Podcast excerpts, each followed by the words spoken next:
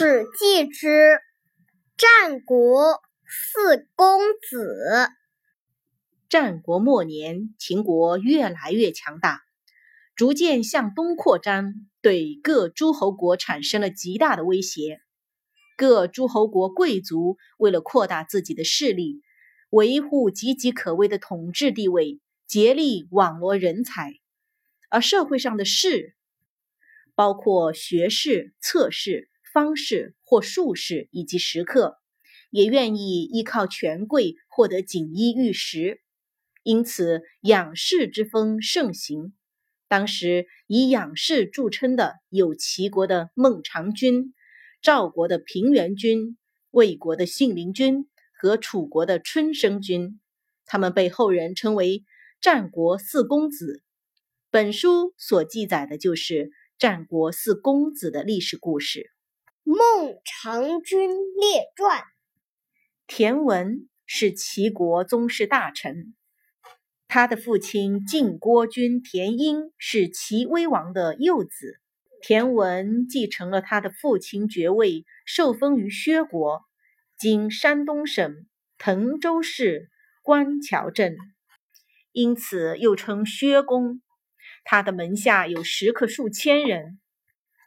齐闵王曾派他入秦为相，被秦昭王扣押，依靠食客帮助逃回齐国，后任齐相，曾联合韩魏击败楚秦。齐闵王七年（公元前两百九十四年），因贵族田甲叛乱，被闵王怀疑，出逃至魏国，曾与秦、赵、燕。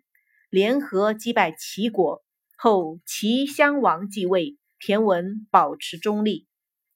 死后是为孟尝君，他的孩子争相继位，领地薛被齐魏两国共同攻灭。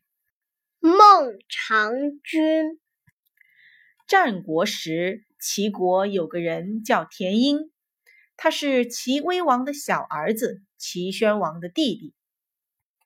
田婴从威王时就任职当权，在宣王九年开始当齐国宰相，任相十一年。后来宣王去世，闵王立为国君。闵王继位三年，赐封田婴于薛邑。田婴有四十多个孩子，他的小妾生了个儿子，名叫田文，是在五月出生的。田英告诉田文的母亲，不可留下此孩儿。可是田文的母亲还是偷偷的养活了他。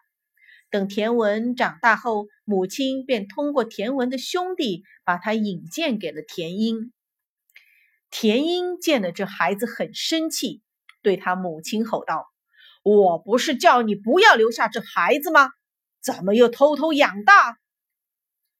田文的母亲还没回答，田文立即向父亲叩头拜道：“爹，只因我五月出生就不要我活了吗？是什么缘故呢？”田英回答说：“五月生的孩子长到门楣高时会克死当父亲的，所以不能养。”田文说。人的生命是受之于天，还是受之于门呢？田英不知怎么回答，便沉默不语。田文接着说：“如果受命于天，父亲何必忧虑呢？如果受命于门，把门楣交加高了就是了呀。”田英无言以对，只好留下了田文。玄孙之孙为何即位于薛？有一天，田文趁空问他父亲：“儿子的儿子叫什么？”田文答道：“孙子。”田文接着又问：“孙子的孙子叫什么？”田英答道：“玄孙。”田文又问：“玄孙的孙子叫什么？”田英答不上来了。田文继续说：“父亲向齐至今，已立三王。嗯，齐国土地不加广，而私家富累万金，门下不见一贤者。父亲您留长这么多财产。”难道只要传给连称呼都不知道的后代吗？从此以后，田英对田文另眼相看，让他主持家事，接待宾客。宾客来往不断，日益增多，田文的名声也逐渐在诸侯之间流传开来。诸侯国都派人来请求田英立田文为太子。田英答应下来。田英去世后，追谥为晋国君。